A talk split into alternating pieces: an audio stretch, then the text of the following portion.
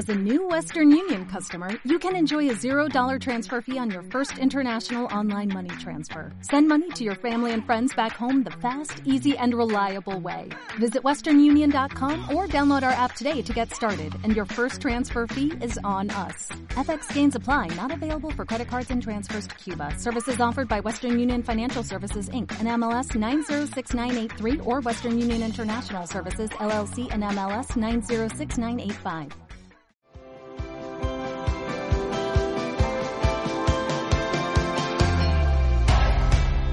Parteagua se refiere a esa gran sacudida en tu vida que marca un antes y un después. Adversidad, cambio, resiliencia. Es un punto de inflexión, el momento desde el cual las cosas nunca serán lo mismo. ¿Cómo rebotar ante las dificultades que nos presenta la vida? ¿Cómo adaptarse y salir fortalecidos? ¿Qué es el bienestar emocional? Soy Celina Canales y este es un espacio para conectar con los demás, para aprender de los parteaguas, tanto grandes y pequeños, que todos hemos vivido. Escucha para crear la mejor versión de ti.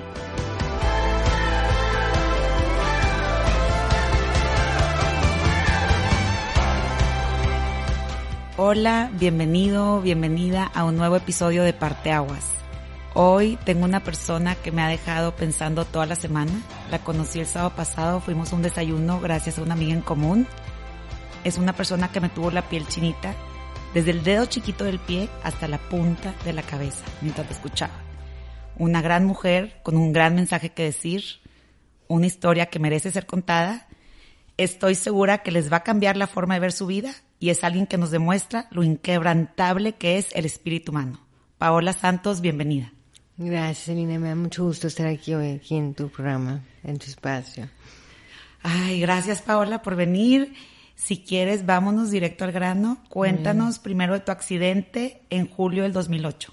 Sí, mira, este, estaba en el coche con mi novio manejando, alcoholizado, totalmente alcoholizado, y veníamos discutiendo.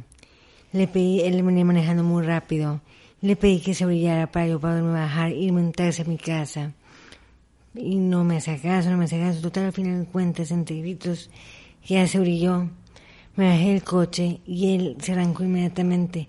Pero mi mano todavía estaba agarrando la manivela del, co- del coche, la puerta del carro, y me, me succionó el coche abajo del carro. Y pasó el corredor de mí, me aventó en la banqueta, mi cabeza pegó en la banqueta, y ahí quedé tirada inconsciente. Pasa una ambulancia, este, yo no tenía bolsa, no tenía nada. Juanita Pérez me llevaron al hospital universitario, que tuve la gran fortuna de llegar a ese hospital, porque ahí están este, pues, capacitados para tratar eh, heridas tan graves como las que tenía yo.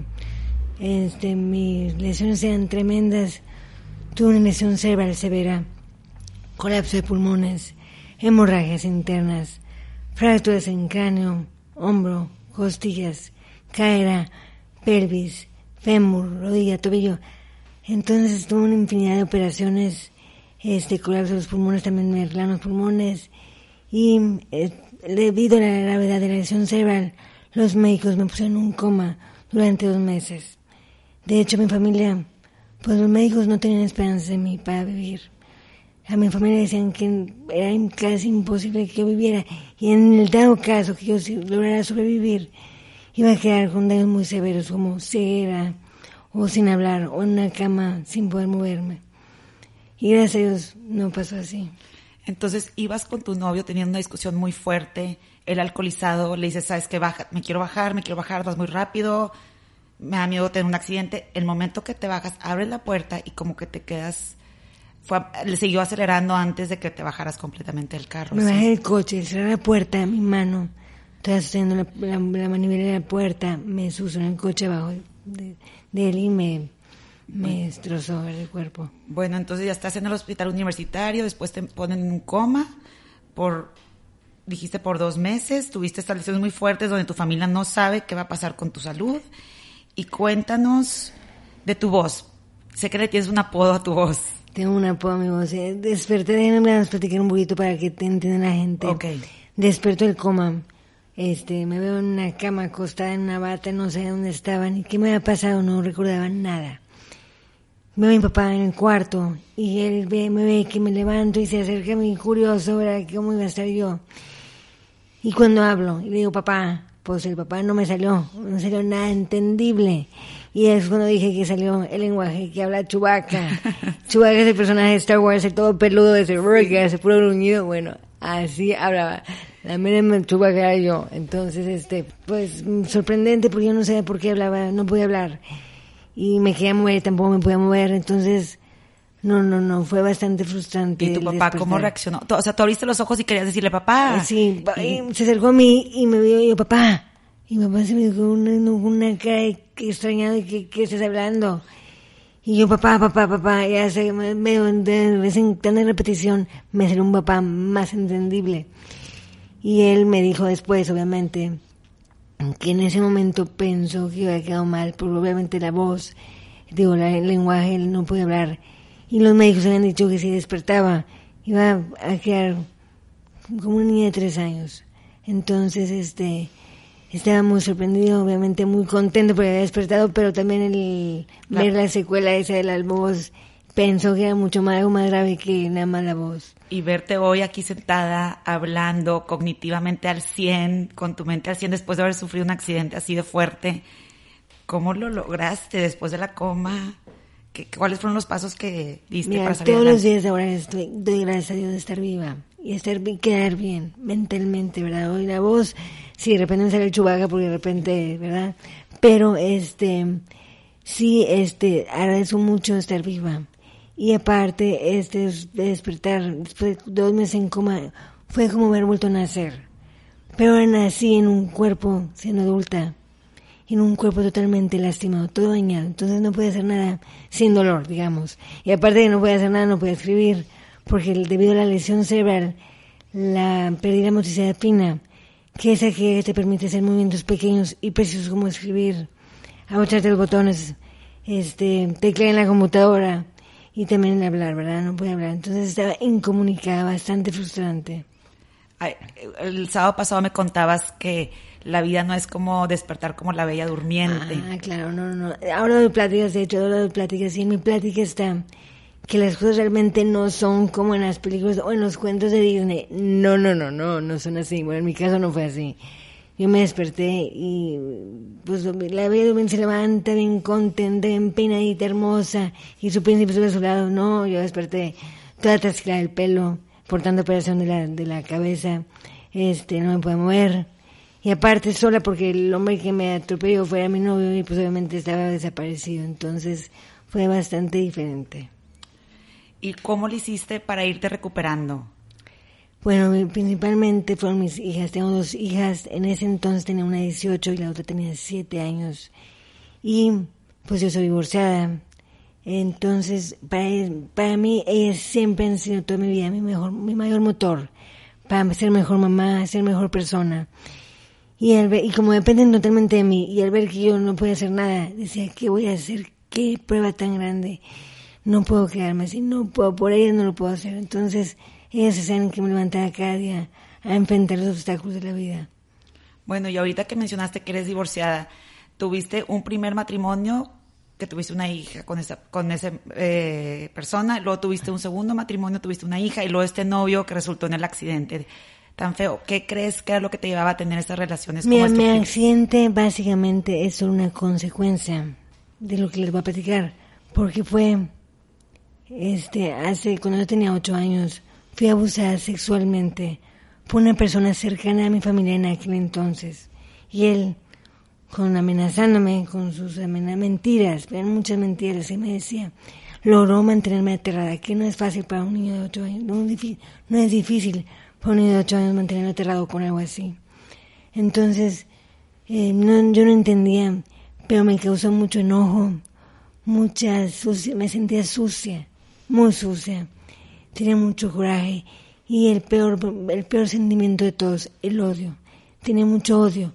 Entonces, todo eso, ya después que, que empecé a, a, aprender cosas de la vida, este, me di cuenta que haber pasado tanto tiempo, tantos años, durante toda mi vida, enojada y sintiéndome muy triste, muy enojada, muy lastimada pues yo misma atraje ese tipo de gente y ese tipo de problemas, hasta que llegó el peor de todos, a esa persona que me atropelló.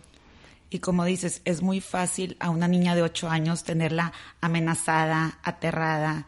Eras una niña Es inocente. muy fácil, es facilísimo, exactamente. Y, y la mayoría de las veces sucede el abuso de una, fami- de una familiar, alguien muy cercano, y la gente no le cree a los niños. La mayoría la mayoría de los casos donde hay abuso es en la familia, porque ahí te amenazan facilito. Y como tú, como eres un niño inocente, la inocencia, el niño se pierde. Y luego te dicen que no te van a creer, si lo platicas no te van a creer. Pues primeramente te, te quedas callado, pero después que ves tanto coraje, quieres hablar y pues la gente no te cree. Porque no pueden creer que un, un, el diablo está en su casa. Exacto. Entonces la gente se bloquea y te dice, no es cierto, no es cierto, no digas mentiras. El sábado pasado me platicabas de una anécdota que trataste tú, que te fuiste con tus sobrinos para que lo cacharan. Sí, mira, el, el, el abusador en mi caso fue un cuñado que estaba casado con mi hermana mayor y él a base de mentiras y chantajes. Entonces, este, los abusos sucedían en su casa en las noches. Él vivía en San Antonio. Yo iba a visitarlos, a ver a mis sobrinos y en las noches yo dormía en mi cuarto. Y ahí pasaban los abusos. Se escapaba de su cuarto, de, de mi hermana se iba conmigo. Mi hermana estaba dormida, obviamente no se daba cuenta de nada. Y ahí era donde pasaba todos los achaques. Este, y una noche se me ocurrió a mí dije, voy a hacer la maravilla. Esa noche se me ocurrió dormir en el cuarto de mis sobrinos, que estaba la- pegado al cuarto. Y dije, ok, cuando venga a buscarme no va a encontrar nada. Y me va a ver en el cuarto de los niños y yo voy a con los niños, no va a poder hacer nada. Dije, ok, obra maestra. Entonces me voy a mi al cuarto de los niños, hago mi tendidito en el piso, me pongo mi almohada y todo me acuesto. Pues a medianoche, como era su costumbre, entró el cuarto, vio que no era nadie, o escucho yo que entró el cuarto y dije, ya entró. Y entró a este cuarto a los niños y me ve ahí en el piso y que se agache y empieza a quererme tocar y dije, no puede ser mi plan maestro, no funcionó, qué horror. Y en eso mi hermana se da cuenta que no está en su cuarto, entonces se levanta y empieza a hablarle, empieza a hablarle y él, él se levanta inmediatamente del piso, se va a la cama de unos niños y dice, ay, el niño tenía calentura. Y ella dice, el niño no tiene nada de calentura, ay, puedo sentir caliente. Entonces fue su forma de escaparse. Entonces ese fue mi único momento que yo tuve para desenmascarar al hijo de la fregada y no lo pude hacer. Es que eras una niña al final. Era imposible que con la inocencia de la infancia, contra esas personas a lo mejor maquiavélicas, No, no se puede, no se puede. no se puede. sí. Y todo esto, ¿cómo afectó tu autoestima y los sentimientos que te provocaba? Bueno, más que nada, mm, era mucho sentimiento de coraje, enojo, el por qué no me defendí, por qué no pude haber hecho esto, porque yo pensaba, todo el día estaba pensando eso, tan es así que repercutió en mi colegio. Yo no dormía, porque estaba, aunque ya sea en mi casa, en mis papás, en Monterrey, yo maneras la, la angustia de que alguien iba a despertarse en la noche, alguien iba a venir a mi cuarto. Entonces no dormía en toda la noche, entonces en una mañana en el colegio yo me dormí en clases y me la pasé, pues, no era no era burra, pero me parecía burra porque no estudiaba nada, no, no entendía nada. Y para tus papás ahí todavía no... No, No, pues decían, eh, todos mis hermanos eran bien aplicados y yo era la única de cinco y seis, y decían, como todos hermanos, sí, tú no, pues lo siento mucho. Pues. y no descubrían las No, señales. fíjense, no, ¿sabes qué es ese problema? Que los papás ahorita deben de estar este, abusados o despiertos a, cualquier señal rara o diferente del niño. Es bien importante harlo inmediatamente. Y cuéntanos, Paola, cómo empezaste a sanar tu vida y cuál fue el parteaguas que dijiste, ok, ya, ahora sí. Bueno, cuando estabas recuperando del accidente, platicabas que hay una enfermera ángel y una enfermera diabla. ¿Qué rol jugaron ellos en tu recuperación? Bueno, mira, déjame decir, antes que nada, quiero decir que Diosito es- usa a las personas para algo. Sean buenas personas, sean fue para una lección. Yo tenía dos, yo llegué a casa de mis papás, mis hijas y yo, vivimos allá rumbo a Chipinque, pero debido a que yo no podía hacer nada después del accidente, me tuve que mudar con mis hijas a casa de mis papás a vivir otra vez. O sea, ahí tenía mi cama de enfermera y tenía dos enfermeras aparte que me cuidaban todo el día. Este, una cada 12 horas, cada una cada 12 horas. Había una de ellas que era una linda, un ángel, como digo yo, porque siempre me animaba a salir al jardín, a que me diera luz, al cafecito, pero yo estaba enojada con la vida y yo me quería morir, porque todo el día me dolían las cosas y aparte no podía hacer nada, entonces me sentí una fracasada, entonces le decía que no a todo. Y la otra enfermera era pegados un diablo, la verdad que un diablo porque esa enfermera iba, tenía, no podía caminar en ese entonces, tenía una andadera, se iba a mis terapias con la andadera y pues caminaba muy despacio porque ya me había quedado varias veces y como enflagué tanto, enflagué más de 15 kilos en accidente, era un palo, un hueso, casi me caía en las pompas. Era un dolor tremendo por tanto hueso, ¿verdad? Entonces no había carnita que pudiera amortiguar no te caída. Entonces no me quería caer. Entonces yo caminaba con era bien despacio, este frega, ¿eh? esta mendiga enfermera. Me tronaba los dedos, ándale, ándale, muévete, mensa, mensa, muévete. ¿Qué te pasa? Pero pues el chubaca que... Y ella me decía, estás tonta, estás tonta, quedaste bien tonta. Y yo me enojaba tanto, pero pues no podía hacer nada. Y de hecho una vez, este, una vez, estaba en mi cuarto mm, y entro al baño con mendadera. Abro la puerta del baño y al ver a la enfermera, estaba mi enfermera dentro del baño, pónganse mis perfumes. Y yo me enojaba porque eran perfumes caros. Digo, ¿qué te pasa? Pídeme permiso. Pero pues Chubaca hablaba por mí. Entonces, y entonces la enfermera, mira, me volteé a ver si ni siquiera puse perfume abajo, el valió gorro. Meten, o sea, me retó. Mira, tú cuéntale a quien quieras. Es como una tonta que nadie te va a entender. Hijo de su madre. Entonces me enojé tanto que salí corriendo, corriendo no, caminando con mi a buscar a mi mamá. Imagínate la mujer de 37, 38 años usando a mi mamá, su mamá para quejarse con ella que era enfermera, ¿verdad? Entonces llego con mi mamá y le platico, pues obviamente no me entiende porque pues verá quién alaba Chubaca. Y mi mamá me dice nada más, Paola, todo va a estar bien, no te mortifiques. Entonces, la verdad que...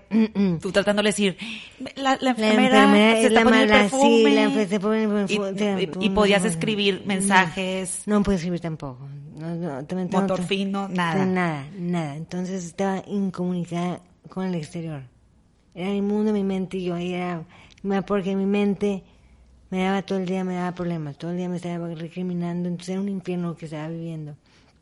Entonces, la enfermera, no las enfermeras, este, un día mi enfermera buena onda me invitó a salir al jardín y le dije otra vez que no, como era mi costumbre. Me señora Paola, ¿sabe qué? Yo así no puedo trabajar. Yo le abro las ventanas para que vea el jardín, la quiero sacar y no quiere, ¿sabe qué? Mejor yo renuncio que me dijeron la palabra renuncio y dije, me va a dejar con el diablo. Solito, no, le dije, no, no. Entonces le dije, vamos a, donde quieras. Le dije, sí, sí, sí, vamos a donde tú quieras. Total, fíjate nada más. Me llevó a, a Summers World, se puede decir ahí. Sí, Summers, me llevó a Summers, donde estaba antes en esa fiesta de la claro. Y ahí voy yo con mendadera, entre los libros. Y vi un libro que les juro que sentí que el libro me estaba diciendo, ¡Shh, Paola, acá, voltea, güey! Así sentí el libro me estaba hablando. Porque el libro se llama pide y se te dará. Y yo en el momento que leí el libro dije, ¿qué tengo que pedir para que se me dé la salud? Pues ahí voy por el libro, la, la, la contraportada, que se me hizo bastante alucinado, se me hizo muy sci-fi. Y yo a mí no me gusta mucho ciencia ficción, entonces dije, pero no tengo nada que perder y todo que ganar. Y me lo llevé. Llegué a mi casa, me acosté en la cama y lo comencé a leer. Y esa madrugada lo terminé de leer. Y ese libro fue el primer libro que hizo el cambio de pensamiento que tanto necesitaba. Necesitaba creer en algo, en algo mayor. Sabía que estaba Dios, pero pues nunca me ha caído bien. O sea, soy católica, mis papás siempre son católicos, pero no me entraba de esta pasión. Y en ese libro no es católico, es nada más, habla de las leyes universales, que son leyes que rigen todo el universo. Si tú no cumples unas leyes, pues vienen los problemas. Entonces empecé a aprender sobre ese tema y vi que tú puedes ser, hacer y tener todo lo que tú quieras, siempre cuando tú cumplas mm, mm, los pasos de las leyes. Me enseñó que la imaginación es donde tienes el poder, el presente. Y entonces empecé yo, pues no tenía nada mejor que hacer, la verdad, porque no quería creer, pero la, la duda, siempre te queda la duda. Y dije, no tengo nada que perder. Entonces, este, comencé, porque el libro dice, habla de las afirmaciones que uno tiene que empoderar. Y eso es tan importante que la fecha, toda la mañana me levanto y me empodero. Lo que quiero lograr en el día. Y les juro que una vez que hago esto, mi día se pone mágico. Entonces me pasan cosas muy bellas. Pero entonces me empecé a empoderar y empecé a pedir lo que es el libro que hay que pedir y se te va a dar. Y lo dijo Jesús en la Biblia, ¿verdad? Lo viene después de los dos meses y medio está internada venía saliendo en silla de ruedas junto a mis tías y mis papás, y un médico se acercó a mí. el médico fue el que, mi mamá me dice, ese médico fue responsable de haber salvado, este, entonces el otro día me dice, Paola, yo sé que tú haces mucho ejercicio y que tú corres. Así te prometo que la primera carrera que tú puedas hacer, yo la voy a correr contigo. Entonces ese doctor fue el primer doctor que creyó en mí. Que a lo mejor no creyó porque no, no veía el futuro, pero quiso darme una, una lucecita. Y vaya que sí lo tomé muy en serio, porque yo tomo muy mis retos muy en serio, las promesas las tomo muy en serio. Y aparte de todo, por mis hijas, esta promesa me hizo levantarme eh, con los dolores que tenía para las terapias. Y mm, Y te puso como meta una carrera. ¿Y la carrera cuánto tiempo después del accidente era? Eran siete meses después de Siete meses después dice el doctor, a ver, Paola, yo voy a correr esta carrera contigo, vamos a- juntos. Vamos a ver una carrera, la conseguí yo, de hecho la carrera era en febrero, eso en diciembre pude volver a caminar, inmediatamente regresé al gimnasio porque yo necesitaba tener mi recuperación, vez de mi condición física, que no aguantaba nada corriendo, y aparte ni podía correr, ¿verdad? tenía que empezar Muy apenas podías caminar y dijiste, entonces yo tengo que hacer lo que tengo. Entonces, todos los días empecé al gimnasio en diciembre, días no paré, ni los domingos, ahí también domingo estaba. Y poco a poco fui caminando más rápido. Y hasta ya empecé a correr muy despacio, pero corría ya. Y otro doctor también se, se animó a, a también esa promesa, se animó otro doctor, el doctor David Lagarza y el doctor Héctor Alcaraz fueron los que corrieron conmigo. Y en febrero, después de estar yendo todos desde el gimnasio, en febrero ya pude volver a, a co- correr muy despacio. Y ese día, ahí estaban mis hijas, estaban mis amigos y mis dos médicos. Y mamá y mi enfermera buena onda, que estaban también ahí presentes, echándome porras. Y esa carrera la venía disfrutando como una idea. Es una la mejor carrera que he corrido a la fecha. Porque me da mucha emoción de dónde había empezado y dónde estaba ya. Y al llegar a la meta, el doctor me levanta el brazo, señal victoria. Y yo me sentía una campeona olímpica. A mí me encantan las, los deportes, soy muy deportista. Y para mí las Olimpiadas son mi máximo. Si créanme que llegar a meta yo sentía una campeona olímpica. Y aparte con el brazo levantado el doctor, ¿verdad? Olvídense. Y paso la meta. Y mi hija Renata, que era la mayor, que tenía 18 años, se acerca a mí y me dice, mamá, ¿cómo te sientes? Y yo feliz. Le dije, como una campeona olímpica. Me dice Renata, mamá, no te equivoques. Tú eres una campeona en la vida. Renata, tu frase me gustó más. La verdad que, este, de que una hija te diga eso, la verdad que vale la pena todo el esfuerzo. valió la pena totalmente. Totalmente. Ahí te das cuenta del espíritu humano que puede superar cualquier adversidad. Sí, y sí, la- y eso es muy importante, la actitud que uno tenga, depende si uno va a ver el cielo o va a ver el infierno. Es de tu actitud. Yo, si no hubiera tenido esa actitud de por mis hijas me levanto y por mi promesa del doctor me levanto a las terapias, yo ahorita, si no tuviera eso, estaría tirada en la cama de hospital en casa de mis papás sin poder hacer nada, lamentándome como todos los días. O sea, Wow. Y los doctores dices que siguen haciendo carreras contigo Los a la cada fecha. año me han corrido conmigo. Ese año no pueden, no pudieron hacer porque no había carrera en el campo. Este hubo este un escena de Remodelación, pues, remodelación está todos los años. Pero todos años han hecho hace 10 años. Esos son buenos doctores, wow, Son guau, tipazos. guau, sí. Y tú, bueno, entonces tu hija mayor es la que te dice, mamá, no te equivoques, tú eres una campeona en la vida. Y cuéntame, tu hija pequeña también te dio una lección un día que iban en el súper. Este también, las lecciones vienen de una manera que uno no lo sospecha y las personas que menos lo espera. Yo me, cuando hablaba como chubaca, nada entendible, claro, este, me levantaba muy enojada, me daba vergüenza hablar porque pensaba que la gente iba a pensar que estaba tonta. La verdad que así aparentaba estar. Y eh, una vez venía bien enojada, venía manejando, este, íbamos al supermercado y yo venía bien enojada porque hablaba, eh, según yo ese día hablaba peor que otros días, imagínense. Yo estaba enojada y como mi voz y mi voz y mi voz y porque lo así y porque no puedo hablar bien. Y entonces mi hija chiquita tenía siete años, me venía oyendo repelar y repelar y repelar. Y llegamos al supermercado y venimos caminando y me dice, mamá, ve ese niño. Pues volteo a ver el niño y veo a un niño con parálisis cerebral en una silla de ruedas. Y le digo, ande así, ¿qué pasó con el niño? Mamá, a ese niño le encantaría tener tu voz de ahorita. Pum, el pedradón que me metió. Dije, estoy viva y me estoy quejando con la persona que más le debo motivar. Me di vergüenza. ¿Cuántos años tenía tu hija cuando Siete te, años. te da la sabiduría de los niños? Sí, Wow. eso. Entonces, Te abrió los ojos. me di, una, me di pena, me di vergüenza, dije, me quería meter como una salud en la cabeza, en la tierra, así, dije, ¿qué estoy haciendo? No más, no más. Entonces de ahí en adelante no me voy a quejar.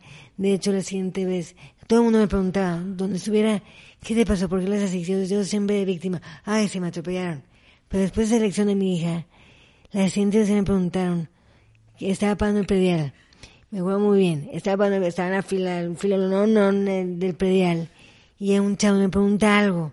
Pues le contesté, según yo, en muy, muy buen español, ¿verdad? Y me dice, señor, oiga, ¿de qué país es usted? ¿Qué le pasó? Y yo ya iba a empezar con mi víctima, y me atropellaron. Y dije, no, no, me acordé de mi hija Andrea, de aquí en el supermercado, dije, ni más. Y dije, soy de Polonia. me encantó. Fue, y se me ocurrió. Y el señor me voltea y me dice, pues qué buen español habla usted. Y me quedé en su cara y me tuve que controlar con todas mis palabras para no reírme, ¿verdad? Entonces el señor se volteó y me volteé yo también. Entonces, y me empecé a reír. Claro, dijiste, soy de Sí, Polonia, soy una polaca con venía, acento exótico. Lo más padre de todo es que venía en el tráfico después de pagar el predial. Venía en un tráfico espantoso y todo el mundo venía enojado. Y yo venía riéndome porque era polaca. Entonces, Eres y una así polaca. ya decía polaca, rusa, hasta japonesa. Un día dice, me quieren bien y di no, I'm Bye. sorry. Pero ya cambiaste tu, tu forma de ver la ¿Saben vida. que La vida, uno tiene que reírse hasta de sí mismo. No tomamos la vida tan en serio y que alguien se hace bromas, bromas de nosotros, nos enojamos. ¿Qué te pasa? Ríete, ríete. Relájate, Relájate y disfruta la vida. Sí. La vida se vive una vez. Yo tengo la fortuna de vivir dos veces. Aunque la primera, porque la estoy viviendo realmente gozosamente. La primera vez la estaba viviendo en un infierno. Y ahorita ya estoy creando mi cielo con mi conciencia. Wow, con, con tu mente. Y cuéntame, por ejemplo, el dolor. ¿Cómo lo manejabas, el dolor físico, después de haber leído el Bueno, libro? dicen que en los libros todos, me metí de lleno a esos libros de metafísica, de leyes universales, de autoestima, motivación, todo eso. Y la verdad es que me cambiaron totalmente mi pensamiento. Y es que lo que uno se enfoca, crece, así como una lupa, que pone la lupa para verlo más grande. Así lo mismo. Si tú te enfocas en problemas y nada más estás pensando en problemas, pues no pienses que tu vida se va a mejorar en lo más mínimo. Si tú te sientes bien y actúas bien, haces el bien y esperas el bien, cosas buenas te van a llegar. Pero si no, nada cambia. Entonces yo lo quise probar. Tenía muchos dolores después del accidente, del hospital en mi casa, eran terribles los dolores. Y este, pues dije, bueno, voy a intentar un cambio, vamos a ver si es cierto. Entonces, en lugar de enfocarme en el dolor, muchas veces echaba, gritos, gritos y chillaba el dolor. Entonces una vez quise cambiar la onda y empecé a gritar porque tenía mucho dolor en la pierna. Y llegó mi mamá y llegó mis hijas, mamá, ¿qué te pasa, mamá? ¿Qué te pasa? Y yo, cállense, estoy en Disneyland, en la montaña rusa, déjenme en paz. Y lo pensé que estaba bien, o Y sea, te estaba creíste, o sea, tu mente dijiste, estoy en una y montaña Yo rusa. me imaginaba en la montaña bajando y estaba gritando, pero era el dolor, ¿verdad? Pero yo gritaba de la emoción. Y pues así fue como puedo tolerar los dolores. Porque la fecha todavía tengo dolores, todos los días me duele algo. Y así es como lo manejas. Así es como lo manejo. No, no, no, no, no No, en sí, Disneylandia, pero a veces estoy en la playa, a veces estoy en otra parte y el dolor se me va completamente. El poder. En lo que me enfoco, acrecenta. Wow. Sí. Y algo que admiro mucho de ti es cómo has logrado perdonar a los demás, porque decías que el abuso sexual te trajo muchos sentimientos de odio, entonces lograr a tus papás, al, al abusador, a los exes, ¿cómo lograste ese perdón? Sabes que en los libros, este, también caí en un libro de Louise Hay, es una, este, mujer que ya murió, pero maravillosa, con mucho aprendizaje de su vida. Este, y decía que hay que perdonar, que no perdonar es como tomar veneno esperando a que la otra persona se muera. Y lo que hace uno cuando no perdona es estar tomando tu, tu venenito. Y eso me pasó a mí. Yo estuve tomando venenito porque no perdonaba y me enojaba. Hasta que un inmenso me atropelló y casi me muero. Entonces, digo, ok, quiero perdonar muy bien, ¿y cómo le hago? A ver cómo empiezo. Y ese, ese Luis Hay tiene un libro muy bueno. El, ¿Cómo se llama? Luis Hay. Ahorita si no lo buscas. Sana tu vida. Ah, sana tu sana, vida. sana tu vida. Y ahí venía el ejercicio de cómo perdonar. Y muchas veces me sentaba enfrente de un espejo y me imaginaba viendo a la persona que abusó de mí. Y le decía, Juanito de tal, te perdono. Y te perdono. Y obviamente en un principio, la primera vez que lo hice, me di vergüenza y me bajé la vista y no podía. Sentí una emoción negativa, pero lo seguía haciendo, lo seguía haciendo hasta que finalmente un día me vi directamente en los ojos, me lo imaginé a él y dije, Fuera tal, te perdono. Oye, no sentí nada negativo y dije, wow. Y empecé, pero ya te perdoné, ya, oye, ya te perdoné. Todo lo que hiciste, te perdono, porque pobrecito, tú debes estar sufriendo más que yo. Y me sentí ligera. Y ahí fue donde dije, ya perdoné, porque no sentía nada incómodo. Y me sentí como si hubiera toda esta vida, toda, todos esos años, había tenido una bolsa de basura en mis espaldas y simplemente la solté. Y es maravilloso y todo el mundo debería de enseñar a sus hijos desde pequeños a perdonar. Porque ahorita el no perdonar es por eso tanto problema aquí en el mundo. Totalmente de acuerdo. Y como dices, soltaste esa bolsa de basura Solté, estoy ligera y ahorita vivo unos días maravillosos. Estoy feliz, estoy feliz de estar Te ves, te ves feliz, se siente tu vibra y qué padre, como dices, al final perdonar es por ti misma. No significa que lo que otra persona hizo estuvo La otra persona lo que hizo, ya lo hizo. Y, y, hay leyes universales, como dije yo, hay leyes universales y hay la ley de causa y efecto, que lo que tú sembras cosechas. Y eso lo quita el mismo universo te va a dar este, tu propio remedio. Exacto. Y otra cosa, otro tema es también perdonarnos a nosotros mismos y tener autocompasión. De que sí, pero en ese Señor, en esos ejercicios que se emprende de espejo, y también algo más veloz es perdonarme a mí misma, porque tengo mucho rencor conmigo también por no haberme defendido. Obviamente una niña de 8 años no se puede defender, pero ya de adulta si empiezas, mensa, esto, pues haber hecho tarada, y entonces empiezas a, incriminar. Y el perdonar de ti mismo es maravilloso, por eso la paz es, haz la paz con tu niño interior. Y eso es divino, divino. Qué padre. Y luego hay una frase que te encanta de Alberto Einstein, es, locura es hacer lo mismo esperando un resultado diferente. Sí, mira, cuando empecé a mis terapias físicas, porque tenía terapia de todo, terapia para comer, para no ahogarme, porque cada vez que comía también me ahogaba. La lesión severa estuvo tan severa que me causa una disfagia, que significa dificultad para tragar. No puedo escribir, tuve también tomar clases de escritura, terapias de lenguaje, todo tipo de terapias. Entonces, las terapias físicas para poder volver a caminar. Y en un principio esas terapias eran infernales por el dolor que tenía. Y la verdad que fue la primera y dije, no quiero más, no me quiero antes de la cama, no quiero ir. Pero leí otro libro que venía una frase de Beto Einstein. Le digo Beto porque Albert me gusta más pronunciarlo. Entonces ya, Beto, para mí es Beto. Y aparte sí, mi amigo. Entonces, este, Beto dijo, o más bien, hace cuando vivió, vivió, dijo una frase maravillosa que dice, locura es hacer siempre lo mismo, esperando un resultado diferente. Un resultado diferente. Y dije, a ver, si yo me sigo quejando en mis terapias, todos mis días diarios, me sigo enojando, lamentándome, nada en mí va a cambiar, por eso es locura. Sí, sigues haciendo lo mismo, lo mismo. Y... Queriendo cambiar mi vida y siguiendo quejándome, nada va a cambiar. Yo tengo que cambiar mi manera de pensar, mi manera de actuar y de sentir para ver qué vamos en mi vida. Y eso lo hice para probar a ver si era cierto. Lo hice nada más, pues vamos a ver Por si acaso, no pierdo nada. No pierdo nada. Y resultó. Y es que mucha gente lo sabe, pero no lo hace. Y es la diferencia entre poder y no poder. Entonces dije, ok, voy a mis terapias y no me voy a quedar callada, y no me voy a quejar. Entonces iba a mis terapias y eran pues, un, dolores tremendos y ya no me quejaba, hasta bromeaba. En aquel entonces, voy a una broma que me hace reír mucho. En aquel entonces mi pie izquierdo, el fémur y el tobillo lastimado, estaba totalmente muy, muy mal, entonces tenía que usar una férula para poder caminar. Y le decía a mis terapistas, el día que ya no use la férula, y la vean colgada en los cables de luz, ese día Paola iba a estar caminando bien. Se reían mucho. Que le ibas a aventar a colgar a los cables, como, la fregada. Sí, y ahí cuando ven mi perula, ay, bueno, Paola ya está bien. Y hasta las terapistas ya les caías muy bien. Así, con cada tontera, pero lo que buscaba yo era este, motivos para reírme y no pasármela en, en el infierno con esas terapias. Y las, las terapias siguen igual de dolorosas, pero ya me, se me hacen más amenas.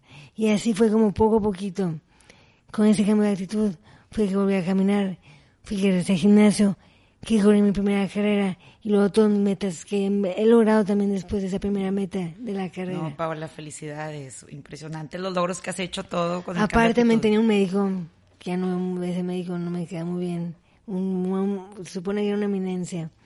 Y ese médico un día lo fui a ver, ya después de salir del hospital, según yo ya caminaba muy bien, y ya sin andadera y todo. Y me dice, a ver, Paula, ponte a caminar aquí, aquí, aquí. Y caminé según yo divina. Me dice, no, coges mucho, así vas a caminar toda tu vida. Y yo, what? Y esa voz, ah, porque le decía, ¿y cuándo va a poder hablar bien? No, esa, así vas a quedar. Dase la idea. Y yo dije, ni de chiste me hago la idea. Bueno, pues ahora doy pláticas. Entonces, wow, le mostraste que no, qué importante no creértela porque alguien más igual te te, lo la dice. crees y te la dices- crees. Y si tú dices yo puedo, lo vas a lograr. Si tú dices no puedo, también lo vas a lograr, no vas a poder. Entonces, eh, todo está en la mente. Eso todo. está cañón. Si dices no puedo, va a ser real. Y si dices sí puedo, también va a ser real. Exactamente. Y Wow. por eso es que cada quien hace su infierno o su, o su cielo. Y es que no es cuando nos morimos. mm, Cero. Aquí es el infierno y es el cielo. Y no depende de las circunstancias, sino Y no depende de lo que tengas o no, te, depende de tu actitud mental. cañón. Y luego decías que eras como un nopal con espinas, que la gente no se te podía acercar. Cuando, cuando era una niña, estaba muy lástima, muy lástima. Entonces me protegía antes de cualquier se acercara a mí, me protegía y me sentía como un nopal, porque espinaba todo, daba pinchas por todos lados. A todo mundo era, defen- era defenderme de algo pues que me había pasado. Claro. Y algo bien importante es que a veces tenemos bendiciones que no nos damos cuenta. Platícanos de cómo tú dices, oye, es que yo era millonaria y no lo sabía. Millonaria en cuanto a... Cuando llegué a mi casa, después del hospital, me acuerdo muy bien en ese primer día, que y ya no estaba conectado medicamentos por la sonda, ya eran tomaditos muy diferente el resultado. Y tenía mucho dolor en mi cuerpo. Y entonces iba, en el baño, iba al baño con mi andadera. Y decía, qué fregadera. Yo era multimillonaria, no millonaria, era multimillonaria, porque tenía toda mi salud. Ahorita, estás empinada, mamá, eres una pobrecita, me da lástima, me decía a mí misma. Porque decía, ¿cómo es posible que hubiera perdido lo más valioso que tenía? Y es que mucha gente no se da cuenta el valor de la salud. No se da cuenta porque lo tiene. Y no sabe lo que Y vamos por la vida quejándonos de Y nos mensajes. fijamos de si no te habla el novio, que si llegaste tarde, que si llegó tarde, si no te regaló lo que querías. Mensadas. Pónganse a pensar lo que sí vale la pena. La salud lo es todo. Por eso es muy importante cuidarla, comer bien y hacer ejercicio. Ahí se me parece doctor, pero es cierto. Tienes toda la razón. Tengo que entrar ahí. Tienes- Y luego, ¿cómo le has hecho para crecer y evolucionar con tu amor propio? De esa niña que no tenía autoestima, que decías que te Mira, sentías... déjame decirte, ahora también tengo una mejor amiga que es esa niña interior.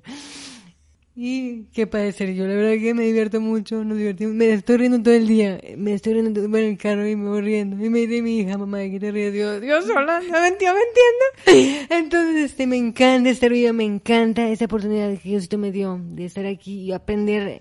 Obviamente sigo leyendo, no me he separado los libros de, de esos de leyes universales o metafísica porque me hace estar consciente a este poder. Y ese poder que es Dios. Todo lo tenemos, lo tenemos dentro, todo podemos hacer.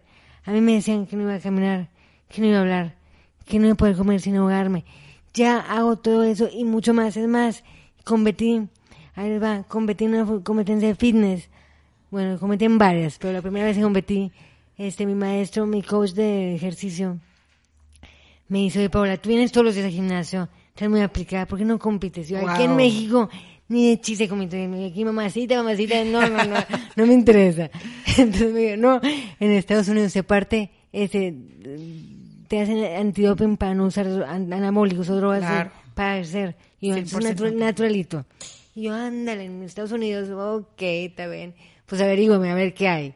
Entonces me consiguió una competencia en Austin en el 2015, cuando me preparé intensamente ocho meses, una alimentación súper estricta, que me estaba arrepintiendo por esa comidita. y este, y ejercicio todos los días, bueno, varias veces al día, este, y llegué a Austin a competir. Y llegué a Austin sin saber qué esperar ni qué hacer. Aparte de decirles, eran dos, iba a competir en dos pruebas. Una era en bikini y la otra era Sport Model, en la que tenías que dar tu filosofía de vida. Aparte hablar, aparte hablar, un discurso en inglés. Entonces, hablo en inglés, pero hablar en público Sí. este, me costaba más antes. Total, ahí voy, llego yo. Y pues, este, pues, que quedé en segundo lugar en bikini. Wow. Y en primer lugar en Sport, en la Bravo. que tenía que hablar, entonces la verdad ¿Primer que- lugar en qué? Primer en la que tenía que hablar, Wow. en Sport Model. Entonces Wow, la Sport verdad que- Model. en la que me dice el doctor, no vas a poder hablar, I'm sorry dog, too bad for you and too good for me. ¿Qué Entonces tal? después de eso, haber logrado esos eh, primeros lugares en, en esa competencia, me dieron el pase directo a ir a competir a la competencia más importante a nivel mundial el Natural Limpia, y natural porque es natural, totalmente libre de cualquier tipo de droga, en Las Vegas. Total, en noviembre, eso fue en septiembre cuando fui a competir en Austin, me seguí preparando intensamente para llegar a noviembre. Déjame decirles que fui la primera mexicana en competir en esa competencia.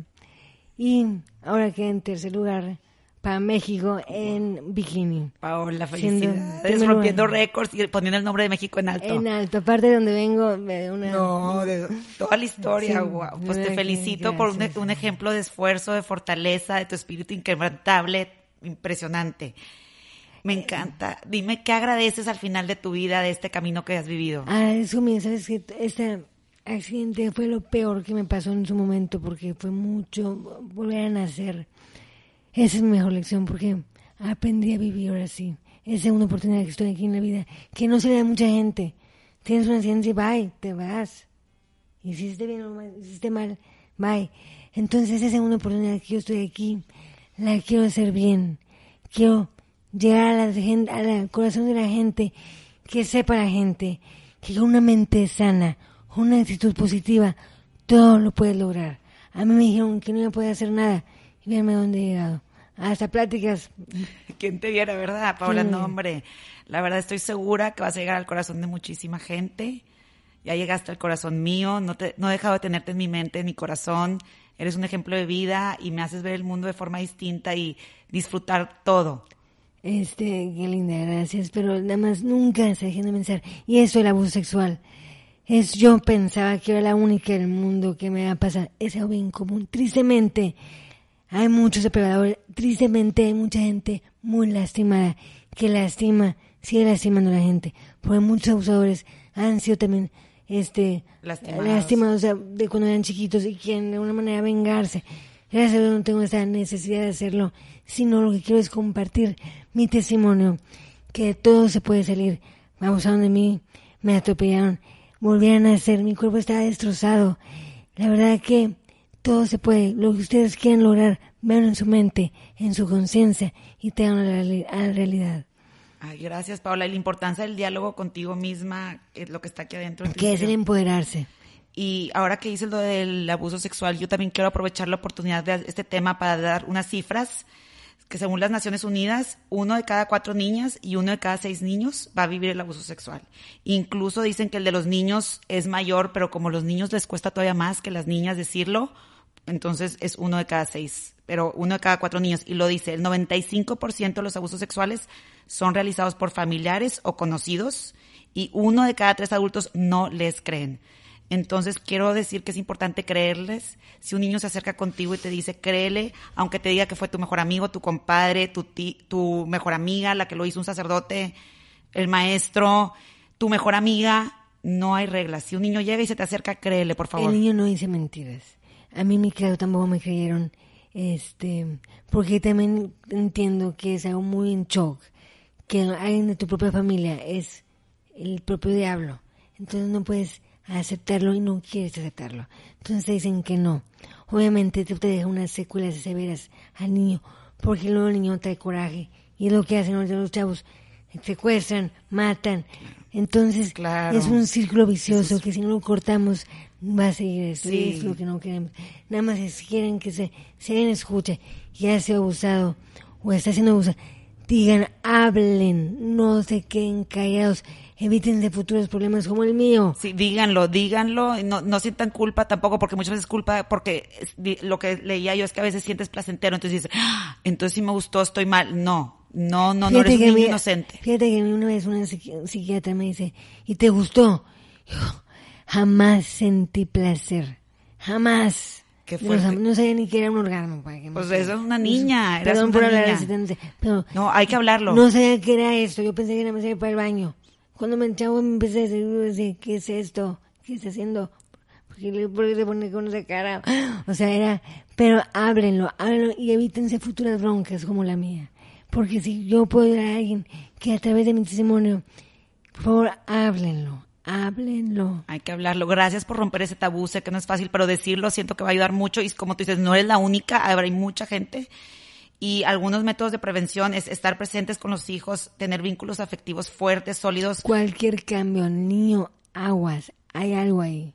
Sí, y luego también dicen que es bien importante nombrar las partes del cuerpo por su nombre, pene, vulva, pechos, nalga, los nombres, porque a veces decía hay una, una maestra que decían, ay, es que me chupó la galletita, porque ella en su casa le decían galletita, o no, no es la, no es la galletita, es vulva. Claro, porque claro, sí, sepan sí, que si no lo dicen y no romper tabús, romper, porque Romper muchas veces tabús, sí. los papás les da pena hablar de eso. Sí.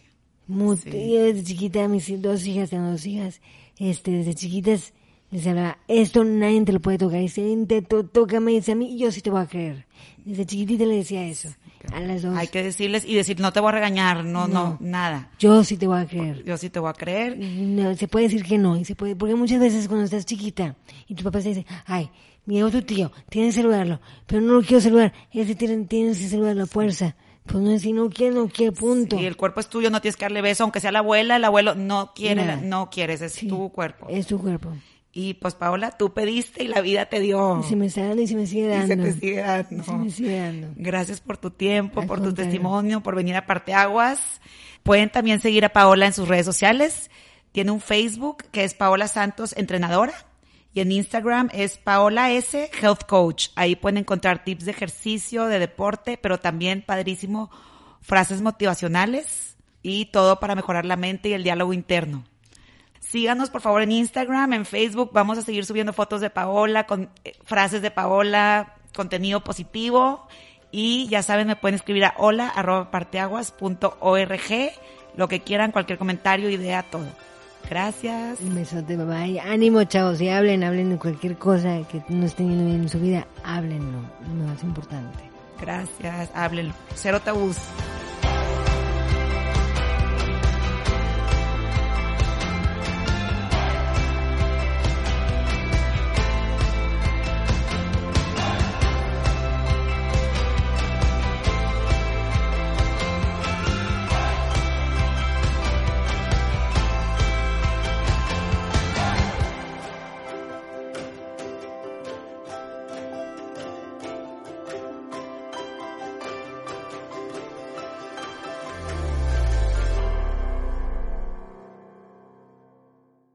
¿Te preocupas por tu familia? Entonces, ¿por qué darles solo huevos ordinarios cuando pueden disfrutar de lo mejor? Eggland's Best, los únicos huevos con ese delicioso sabor fresco de granja, además de la mejor nutrición, como 6 veces más vitamina D, 10 veces más vitamina E y 25% menos de grasa saturada que los huevos regulares, además de muchos otros nutrientes importantes. Así que, dales los mejores huevos. Eggland's Best, mejor sabor, mejor nutrición, mejores huevos.